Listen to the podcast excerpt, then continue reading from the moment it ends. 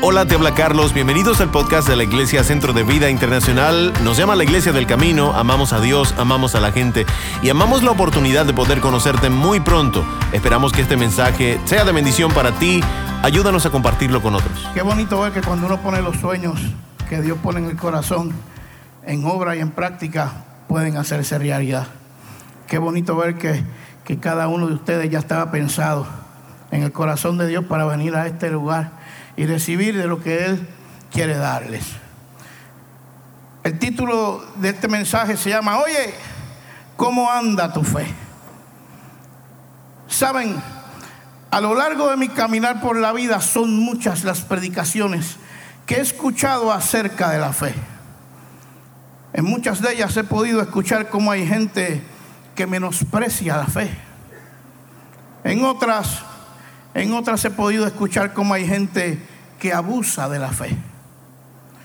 También he podido escuchar cómo la fe, la palabra fe, es utilizada en muchos contextos distintos, como si la fe tuviera muchos significados.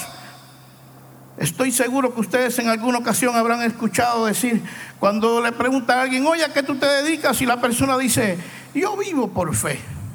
Cuando usted analiza en el contexto que le está diciendo, casi siempre son personas que le brindan algún servicio a un ambiente eclesiástico, a un ambiente de iglesia.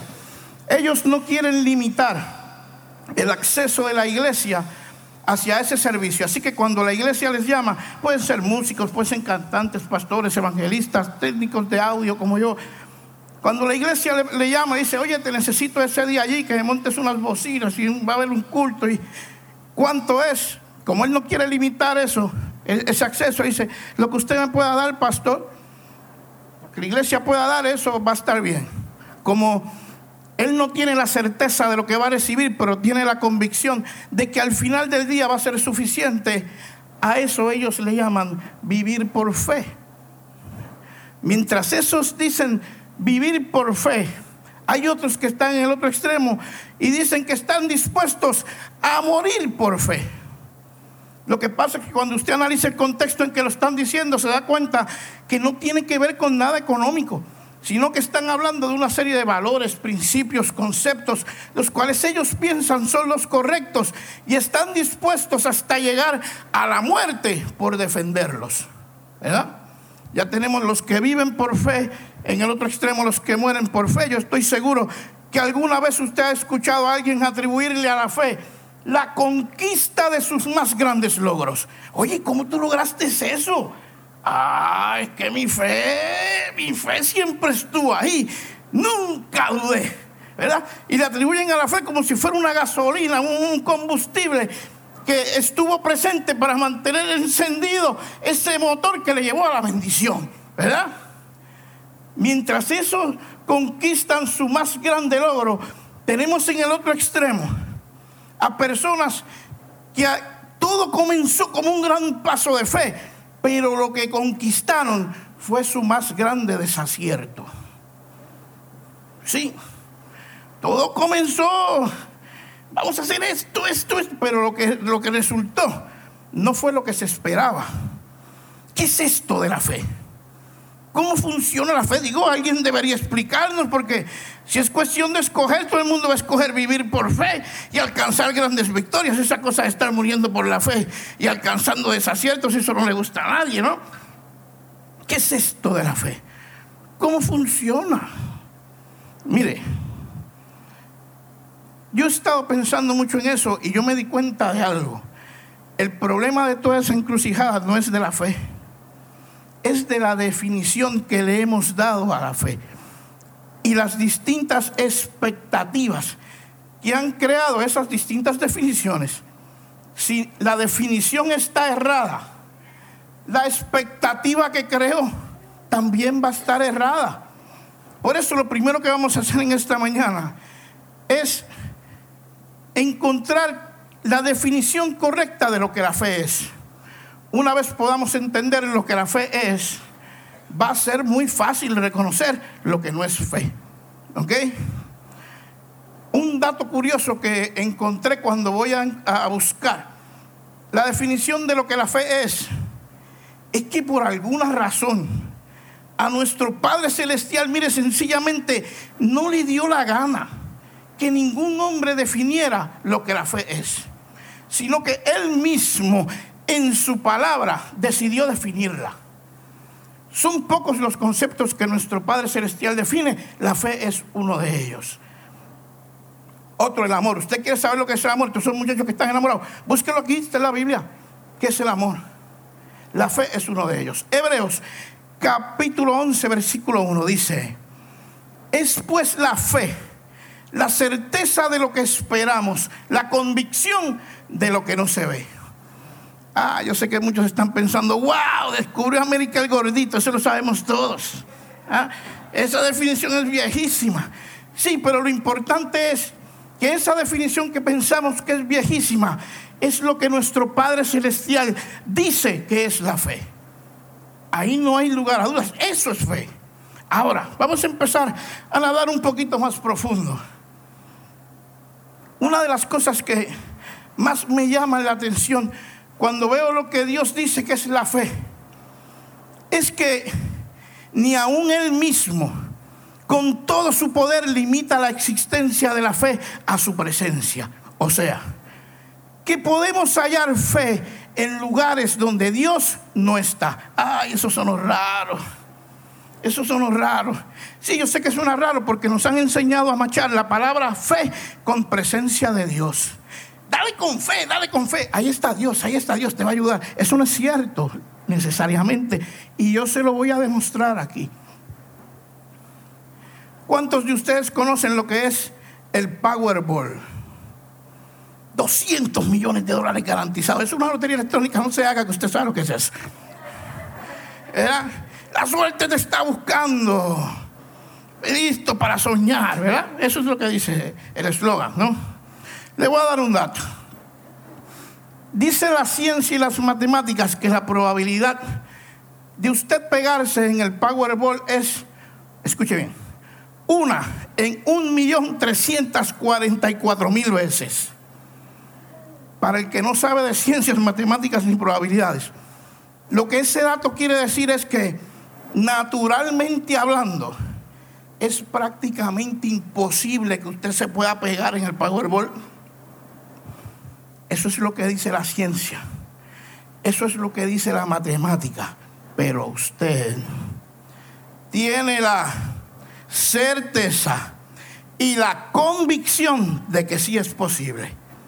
Esa certeza y esa convicción hace que usted vaya a un puesto de gasolina, entregue un dinero y le den un boleto.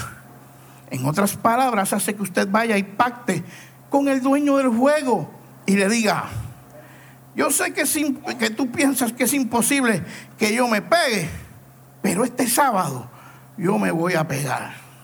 Escuche bien, porque esa certeza y esa convicción no tan solo hace que usted vaya y juegue, sino que abre en su mente una gama de posibilidades que le permite soñar. Y usted dice, cuando yo me pegue el sábado, yo voy a hacer esto, esto, esto y esto. Voy a ayudar a papi, voy a ayudar a mami, le voy a dar tanto a mi hermano, le voy a dar tanto a mi hermana. Oye, ¿cuánto es que sobra si lo cojo de un cantazo? Tantos millones. Y si lo cojo en anualidades a 20 años, tantos millones al año, pues yo lo voy a coger eh, a 20 años en anualidades. No se equivoque, usted no se ha pegado todavía, pero ya está pensando lo que va a hacer cuando se pegue. ¿Usted sabe por qué? Porque usted se ha acercado con grande expectativa de recibir hacia ese billete. Pues déjeme decirle algo. Esa actitud que lo llevó a usted a comprar el billete, que le permitió a usted soñar, y acercarse con grande expectativa de recibir. Eso se llama fe. Eso es fe. No hay un mejor ejemplo para describir la fe que ese. La pregunta es, ¿en dónde estuvo Dios en mi relato? En ningún lado. Su fe está fundamentada en la suerte. Y usted mismo dice, ahí eso no es nada, total, eso es un peso. Si se da, se da, y si no, perdí un peso. Cuidado en los lugares donde usted esté y estén hablando de la fe. Es posible que haya mucha fe, pero Dios no esté. Funciona igual para el horóscopo, para las vírgenes y para los santos. Mire, ay Dios mío. Mi intención en esta mañana, Dios conoce mi corazón, no es ofender a nadie, ¿ok? Y puede ser que usted de pequeño le hayan enseñado muchas cosas y se las enseñaron con muy buena intención, créame, pero se las enseñaron mal. Y hoy aquí estamos para enseñárselas correctamente, conforme a como está aquí. ¿Ok? Tengo a San Antonio puesto de cabeza y si no me da novio, nadie lo endereza. ¿Verdad? Viene el temporal por ahí, por ahí viene un temporal, prende una velita a quién? A Santa Clara. ¿Verdad? Vamos allá, para, vamos para, San Germán, yo no sé, por allá abajo. Prende una vela, a, una vela a la Virgen. Vamos a pedirle a la Virgen para que se meta en esto, interceda por nosotros y nos conceda el milagrito. ¿Ok? Yo le voy a dar la opinión que da nuestro Dios. No la mía, la mía no importa. ¿Ok? Salmo 115, versículo del 2 al 4. Está aquí, ¿verdad? Los ídolos de los paganos son oro y plata, objetos que el hombre fabrica con sus manos. Tienen boca, pero no pueden hablar. Tienen ojos, no pueden ver. Orejas, pero no pueden oír. Narices, pero no pueden oler. Tienen manos, pero no pueden tocar. Tienen pies, pero no pueden andar. Ni un solo sonido sale de su garganta. En puras palabras, nuestro Padre Celestial no les confiere poder alguno, no pueden hacer nada por usted. Pero hay una cosita más. Iguales a esos ídolos, ahí no termina, dice, son los que los hacen y los que creen en ellos. Eso es lo que dice. Buscan y no encuentran porque Dios no está. Piden con fe a ellos y no reciben porque Dios no está ahí. ¿En qué mes tú naciste hoy día? En enero 2. Ah, pues tú eres Capricornio. Tú eres Capricornio. Déjame ver, déjame ver lo que dice aquí Capricornio para ti hoy. Número de la suerte. 2, 4, 28, 41 y 52. Ya va usted como un lo juega. ¿Ah? Mire, si todos los signos son distintos, si todos tienen números distintos de suerte para él, si todo el mundo juega, se supone que todo el mundo se pegue. Eso no es. Allá está. Dice, déjame seguir leyendo. Capricornio, cuidado. El amor de tu vida se topará hoy en tu camino. Y usted que está, mire, ¿ah? buscando Allá el primer petardo que le pasa por el frente de usted dice, ¿será ese señor? Pues mire, no, no es ese. Su compañero y compañera lo tiene que escoger usted. Si lo escoge vago, vago lo cogió. Si lo coge gordo, gordo lo cogió. Pregúntale a mi doña. Ahí está. Si lo coge flaco, flaco lo cogió. Si lo coge inteligente, inteligente lo agarró. Si lo coge bruto también. Esa es decisión suya. ¿Qué usted se cree que un astrólogo se va a meter en eso? Estamos aquí hablando claro. Buscan y no encuentran porque ponen su fe en lugares donde Dios no está. La última, las últimas dos.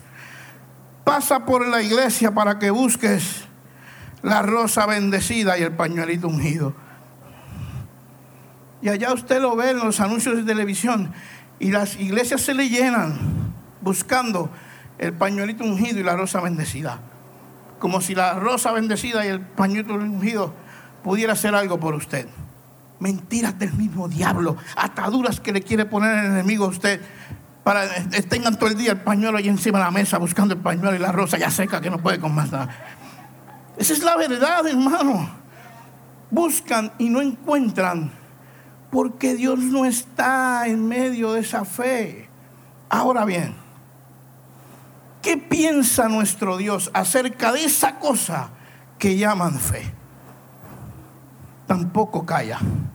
Hebreos capítulo 11, versículo 6 dice, porque sin fe es imposible agradar a Dios. Aguántalo ahí. No me deseches la fe. Tal parece que la vamos a necesitar si queremos agradar a Dios. Dice, ¿por qué es imposible agradar a Dios sin fe? Porque es necesario que el que se acerque a Él crea que le hay y que Él es galardonador de los que le buscan. Uh, se puso bueno esto. Yo voy a parafrasear eso que dice ahí. Ahí está nuestro Dios. Y le está preguntando a cada uno de ustedes, oye Carlos Manuel, ¿tú quieres agradarme? Sí, sí, Señor, seguro que sí. Mm. Oye, Melissa, Melissa es mi doñita, está allí. ¿Tú quieres agradarme? Sí, Señor. Mm. Iglesia Centro de Vida. Viene el blanquito con su nombre. ¿Quieren agradarme? Sí, Señor. Pues acérquense a mí con fe Sí, chico, con la misma actitud que te acercaste a comprar el billete, ¿lo recuerdas? Con grande expectativa de recibir. Yo, dice el Señor, yo doy premio, yo doy galardón, yo doy una recompensa a todos aquellos que se acercan a mí creyendo que yo soy real y allí fundamentan su fe delante de mi presencia. Ah, no es una fe cualquiera. No es una fe que si se da, se da y si no perdí un peso. No, no, no, no. Es una fe que está fundamentada en la intervención de Dios en aquello que para mí es imposible. Es una fe que está fundamentada en la intervención de Dios en aquello que yo no puedo lograr. Yo no tengo recursos, no tengo nada que pueda hacer para lograrlo y necesito de su intervención. Eso es fe. Una fe fundamentada en la presencia del Padre. Ahora bien, ¿qué pasa cuando nosotros fundamentamos nuestra fe en la presencia de Dios?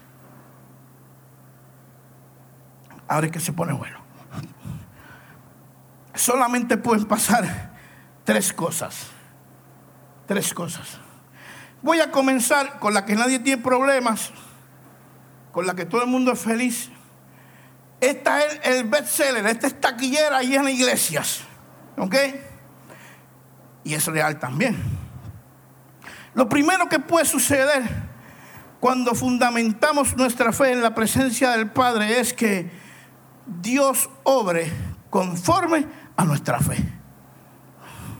Usted estaba pidiendo que Dios sanara a su papá y Dios lo sanó se estaba pidiendo por un milagro económico para que su casa no se perdiera. Dios lo hizo y su casa no se perdió. ¿Verdad? ¿Qué hacemos con nuestra fe ahí? Eso es fácil. Usted va a mirar al cielo. Primero usted brinca, salta, empieza a correr por todos lados. Usted mira al cielo y dice, papá, gracias. Yo reconozco que esto fuiste tú porque yo no tenía la capacidad de hacer esto. Te doy la gracia. Luego usted viene aquí al templo, se lo cuenta a otros para que a través de su testimonio la fe del otro pueda crecer. Eso es lo correcto. Lo segundo que puede suceder, una vez nosotros fundamentamos nuestra fe en la presencia del Padre, es que el galardón que estamos esperando, la expectativa de esa fe, ¿verdad? Todavía no ha llegado. Está en hold, está en espera, ¿verdad? ¿qué hacemos? Sencillo, eso es fácil también. Si su fe está bien fundamentada allí en la presencia del Padre y su galardón todavía no ha llegado, lo correcto es siga esperando con fe. Ah, qué bonito, gordito, ¿ah? Como no eres tú el que estás esperando, para ti es fácil decir, siga esperando con fe. Usted tiene razón. El Evangelio siempre va a ser más fácil hablarlo que vivirlo. Por eso usted va a encontrar mucha gente que lo habla y poca que lo vive. La certeza de ese dato no quita lo que es correcto. Si su fe está bien fundamentada allí en la intervención de Dios, en la presencia del Padre, y su galardón todavía no ha llegado, siga esperando con fe. Eso es lo correcto. Hay una que no está muy fácil. Hay una que, que no se predica mucho. Hay una que a la gente no le gusta mucho tampoco. Pero es la más que a mí me interesa discutir en esta mañana. Y es cuando nuestra fe está bien fundamentada allí en la presencia del Padre. Pero el galardón que estamos esperando no llegó. No es que no ha llegado, si no ha llegado, seguimos esperando con fe. Es que no llegó. Eso es cuando estamos orándole. Llevamos siete años cuidando a nuestro papá. Y tenemos la certeza y la fe y la expectativa que Dios lo levante. Y allí vamos todos los días y oramos. Señor, yo sé, yo sé que tú, tú, llevaste nuestras enfermedades en la cruz del Calvario. Tú lo puedes hacer. Yo creo, yo lo creo. Él se va a levantar de ahí. Tú me lo vas a entregar sano, Señor. Pero nuestro papá se murió. Ay, no venga con el cuentador que está mejor ahora. Eso lo sé yo que está mejor ahora. No se trata de eso. Se trata que el galardón que yo estaba esperando era que lo sanara, no que se lo llevara. Y aunque podemos entender que está en un mejor lugar ahora, el galardón que estábamos esperando no llegó. Señor, mira mi casa. Señor, ahí están invertidos los ahorros de mi vida completa. Mis sueños, mis anhelos están ahí. Todo mi trabajo, mi esfuerzo está ahí. No hay, Señor. Al son que hoy me la va a quitar el banco. Y usted sigue orando. Señor, obra un milagro aquí, Señor. Llevo tantos años pagando la obra, un milagro, por favor. No permitas que me la quiten. Pasa un mes, pasan dos, pasa tres, el milagro no llega. Pasan cuatro, pasan cinco, pasan seis, el milagro no llega, pero llegó la demanda. Siete, ocho, nueve, y usted sigue esperando con fe. A los diez meses usted se ve alquilando una casa. ¿Sabe por qué? Porque usted no quiere, y usted ya sabe que el embargo es inminente. Y usted no quiere que sus hijos pasen el bochorno de que un día lleguen a la casa y no los dejen entrar.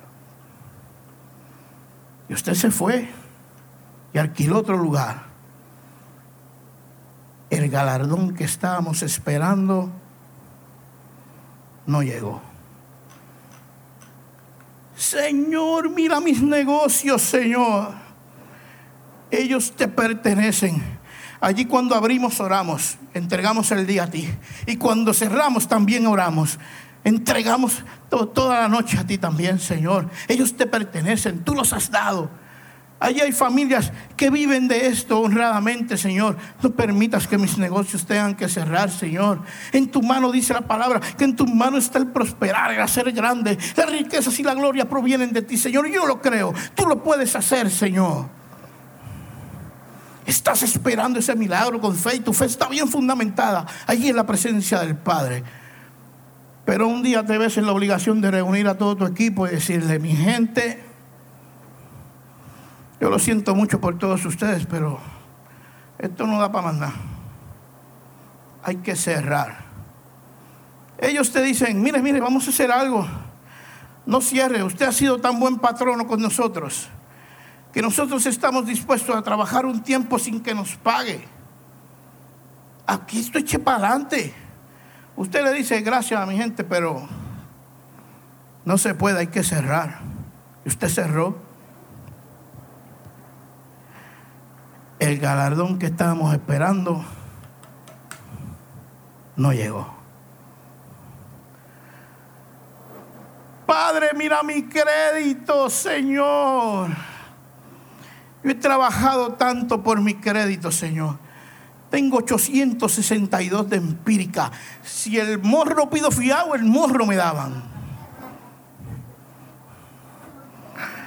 Pero ahora las cosas van mal, Señor. Y allá está el contable y el abogado diciéndome que la alternativa es la quiebra. Pero yo tengo fe, Señor, que tú lo puedes hacer. Yo tengo fe, Señor. Tú lo hiciste una vez. Lo puedes volver a hacer, Señor. Yo estoy esperando ese milagro. Mi fe está fundamentada en ti. Y pasa el tiempo hasta que un día te ves, estás tú, tu esposa y tu abogado en el edificio Ochoa del Viejo San Juan, primer piso, Corte Federal. Allí estás tú. Y tú estás esperando esa llamada que te digan, muchacho, para, para, no hagas eso. Esto se va a arreglar, tranquilo, no hagas eso. Lo que pasa es que esa llamada nunca llegó. Y tuviste que entrar primero tú solito. Así es el proceso. Usted entra solito ante el juez. Después tiene que entrar tu esposa solita frente al juez. Esa sí que te dolió, porque toda tu vida has intentado cuidarla y guardarla. Y ahora te ves indefenso y la tuviste que dejar entrar solita ante el juez. Luego entraron los dos con el abogado. Saliste al mediodía con un capítulo 7 en tus costillas. Ni un 13 se pudo hacer que reorganización. Hubo que hacer un 7, liquidación total. El galardón que estabas esperando no llegó. Son tantos los ejemplos que le podría dar. Pastor, venga acá, pastor, le tengo una notición. ¿Qué pasó? Estamos preñados. Nuestro primer hijo de verdad, qué bendición, qué bendición pasa por acá. Vamos, ore, ore, pastores. Ahí viene el pastor y los pasa al frente. Oraron, se levantó una anciana, profetizó que se iba a ser pastor, se va a ser músico, se va a lo que sea. Y allá hablaron en lenguas. Culto glorioso el domingo. El lunes se murió el muchachito en el vientre. Y a usted no le cuesta otro remedio que mirar así pasó, papá? El galardón que estábamos esperando no llegó. ¿Qué hacemos con nuestra fe cuando aparentemente no fue suficiente para mover el favor de Dios hacia lo que queremos? Sí, cuando la realidad choca con la peliculita que nos vendieron. Para el que cree, todo es posible. Y usted dice, por mi madre que yo lo creí. Pero no pasó. ¿Qué hacemos? Esa está dura. Y nuestra confianza y nuestra fe está bien fundamentada ahí en la presencia del Padre. Pero el galardón que estábamos esperando no llegó. Yo le voy a contestar lo que debemos hacer. Y yo quiero que usted esté bien atento a esta contestación porque los que me conocen saben que todos los ejemplos, todos los ejemplos que le di en esta mañana, no me los saqué de la manga. Los tuve que vivir. Toditos ellos toditos. Me faltaron unos cuantos. Ya yo le dije lo que era la fe. Pero para poder contestarle esa pregunta necesito decirle lo que no es la fe. No es la fe la herramienta que somete la voluntad del Padre hacia mi voluntad lo siento, no funciona así. Si eso fue lo que le enseñaron, se lo enseñaron mal también. El soberano sigue siendo Dios.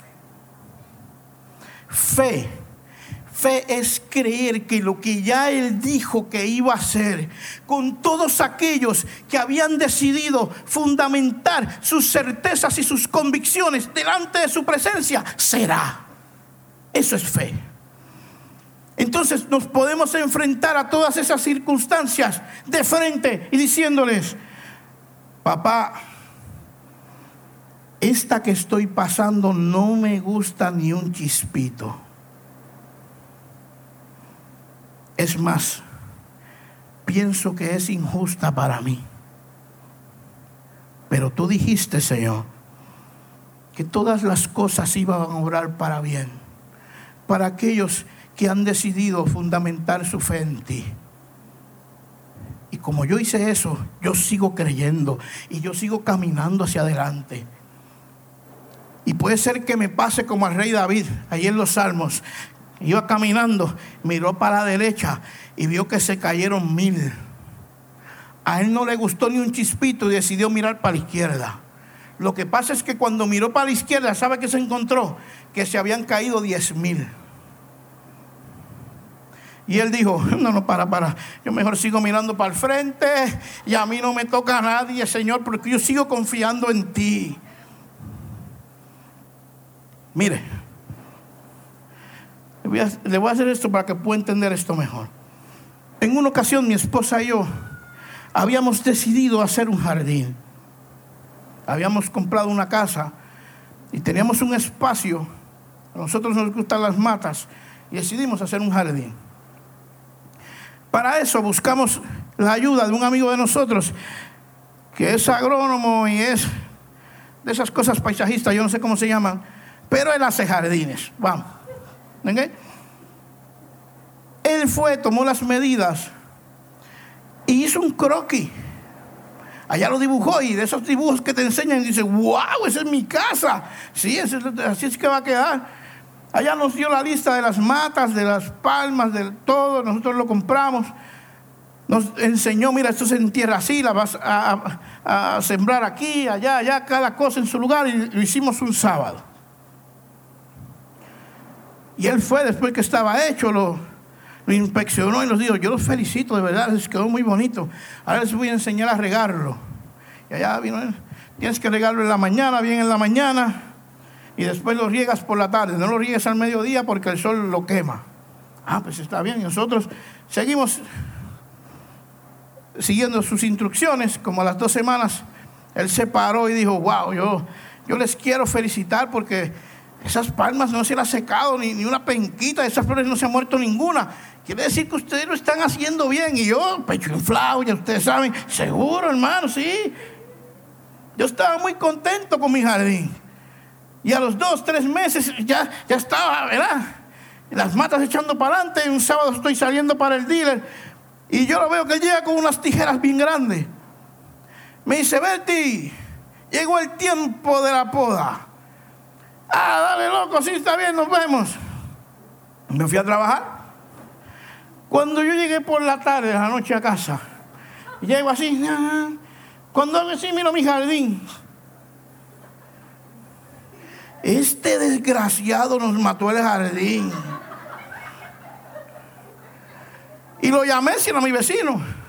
Yo dije, loco, si lo íbamos a, matar para que lo sembramos. Él me dijo, para, para, para, para. Dame un break, voy para allá. Fue. Me dijo, Berti, tienes que estar preparado para el tiempo de la poda. Yo sé que no se ve muy chulo ahora. ¿Ok? Lo que pasa es, te voy a explicar. Mira, tú ves este cortecito que yo le di aquí sesgado, donde había uno. Lo vas a seguir regando y tú vas a ver que donde había uno, van a salir dos. Y aquí, que habían dos, tú vas a ver que van a salir cuatro. Tú vas a ver que ahora las raíces van a buscar más hacia el fondo. Y tú vas a ver que el tronco se va a poner más ancho para que cuando el viento le dé no lo pueda tumbar. Mira, tú viste estos, estos escalones que yo hice en el diseño. Y estas, estas redondeles y estas cosas, ya tú vas a ver, pero yo necesito que esté bien tupidita, que esté bien frondosa para poderle dar esa forma. Ah, bueno, pues está bien, mano, si es eso, pues no hay problema. Yo me fui. Tienes que seguirlo regando todos los días. Está bien. Me metí, me metí a bañar. En el baño dije, este desgraciado nos mató el jardín. Pero seguí en obediencia regando. Y como a las dos semanas yo me di cuenta que donde había uno, habían dos. Que donde habían dos, habían cuatro. Yo dije, yo creo que este loco tiene razón. ¿Saben qué pasó? Fui yo y me compré unas tijeras. Ahora era yo el que lo podaba y le daba forma. Y pasaron el tiempo y mi jardín sí que estaba lindo. Todavía paso por ahí, ya nosotros vendimos. Y cada vez que veo las palmas bien grandes, dice, esa palma la sembré yo. ¿Saben? A nosotros como cristianos nos llega el tiempo de la poda. Todo está bien. Al menos creemos que está bien. Pero Dios necesita ir dándonos la forma del plan que Él tenía pensado para nosotros. El problema que tiene el tiempo de la poda es que el que está afuera puede pensar lo mismo que yo, que nos tumbaron, que nos cortaron. Ahí usted escucha comentarios como adiós, adiós, pero ese no es cristiano. Mira, perdió la casa. Ese no es el que decía que esa casa se la había dado papá Dios. Pues parece que se la quitó. Adiós. Adiós, pero ese no es cristiano, míralo. Está enfermo, se lo está llevando pateco. Y ese no es el que decía que su Dios sanaba. Adiós. Pero mira, y ese no es cristiano. Mira, perdió sus negocios. Ese no es el que oraba todos los días en la mañana y en la noche diciéndole que el Dios de él era el Dios que, que daba aquella provisión. ¿Qué pasó? Adiós, y ese no es cristiano. Lo cortaron, no con neta, lo podaron. Espérate un chispitito nada más y vas a ver que donde había uno, ahora hay dos, que donde habían dos, ahora hay cuatro. Mira cómo su tronco, sus raíces son más fuertes, su tronco es más ancho. Ya no cualquier vientito que le trae la vida puede tumbarle. ¿Sabe por qué? Porque está adoptando la forma de aquel que le diseñó, tenía pensada para él. ¿Usted sabe quién le pasó eso al rey David? Búsquelo, está ahí. Ahí estaba el rey David. Papá, mira el rey de Siria. Ese no te sirve. Está gordo y colorado. Mira cómo prospera. Mira el otro rey de allá abajo. Pero si el hijo tuyo soy yo, ¿qué pasó? Le pasó a usted cuando entra al Facebook y está en un proceso de poda. Y ve a todos sus demás amigos. Mira aquel desgraciado por Nueva York, Señor, bebiendo mojito, bailando y gozando en una discoteca, Señor. Pero si el hijo tuyo soy yo, si aquel que se mantuvo fiel a ti y a tus promesas soy yo, ¿qué pasó? Y el mismo rey David contesta y dice, hasta que entré a tu presencia, se da. Búsquelo, está ahí. Será, es un espacio, es un silencio de Dios. Hasta que entré a tu presencia, será. Se cayó la boca.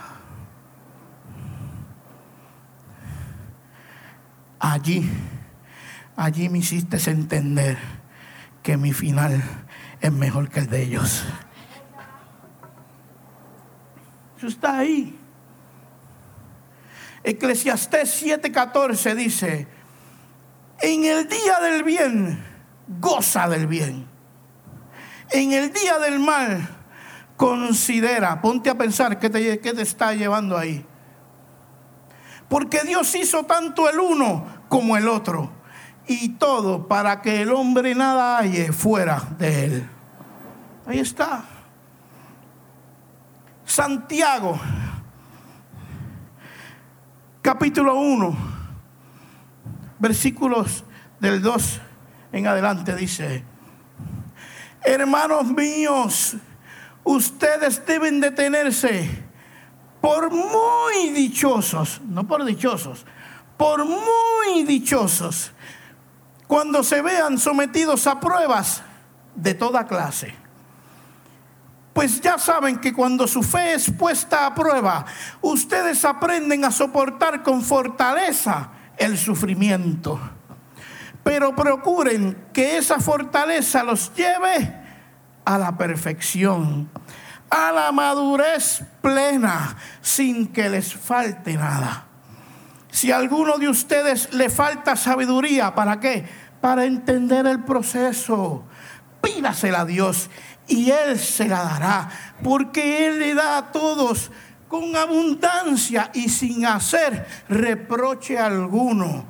Pero mire lo que dice ahí, pero tiene que pedir con fe, sin dudar, porque el que duda es como una ola de mar que el viento le lleva de un lado a otro. Quien es así, no piense que va a recibir nada del Señor. ¿Sabe por qué? Porque hoy piensa de una forma y mañana de otra y no es constante en su conducta. Ahí les dejo eso y me retiro lentamente. ¿Ah? Dios tiene un plan para ti, lo tiene para mí, lo tiene para esta casa, lo tiene para las generaciones futuras de esta casa. Lo mejor de todo es que lo hizo con pensamientos de bien y no de mal para tu vida. Y yo he venido a este lugar, ¿sabe por qué? Porque yo sé que hay mucha gente que está pasando y atravesando tiempos de poda. Yo sé que hay gente que la está pasando dura. Pero les tengo que decir que yo soy testigo del poder de Dios. Yo soy testigo que Él da, que Él quita y que Él añade. Yo soy testigo que los tiempos de poda siempre obran para bien para aquellos que han decidido fundamentar sus certezas, sus convicciones, su fe delante de su presencia. Le voy a decir más. Allí están mis cuatro hijas. Y yo vivo muy agradecido de mi Dios. Que ellas han ha podido aprender a conocer un Dios que es todopoderoso, misericordioso a través de mis tiempos de poda. Porque los tiempos de poda no tan solo van a ser de bendición para ti, sino van a ser de bendición para todos aquellos que te rodean. Hoy Hoy parte de esa tormenta ya ha pasado en mi casa. Lo que yo pensé que era imposible, Dios lo hizo posible. Hoy tengo una casa que es mejor que la que perdí. Con mis fuerzas, no, no era posible para mí. Una de mis frustraciones más grandes era que yo tenía dos dealers de autos Dije, no voy a poder comprarle un auto a mi hija, perdí el crédito. Allí está ella. Hoy tiene un auto que yo le pude comprar. Porque déjeme decirle algo, cuando Él cierra, no hay quien abra. Pero cuando Él abre, no hay quien cierra. No va a haber a nadie en el banco. Usted no va a ver a nadie en el banco que pague sus deudas más feliz que yo. Me va a ver llorando. Si un día me ve en el servicarro o en la fila del banco y me ve llorando, me imagino que todo el mundo pensará, ese gordito la está pasando dura, mano. No puede pagar. No. Es que cada vez que doy un pago, Dios me recuerda que para Él no hay nada imposible. No había, no había camino frente al mar, Él lo hizo. No había vida en la tumba de Lázaro, Él la llevó. No había comida en el desierto, Él la proveyó. Para mi Dios no hay nada imposible. Oye, ¿cómo anda tu fe? Nos emociona mucho que haya estado conectado o conectada a nuestra familia hoy. Por favor, si este mensaje fue de bendición para usted, escríbanos a cualquiera de nuestras redes sociales, búsquenos como Centro de Vida Internacional. Esperamos conocerle muy pronto. Bendiciones.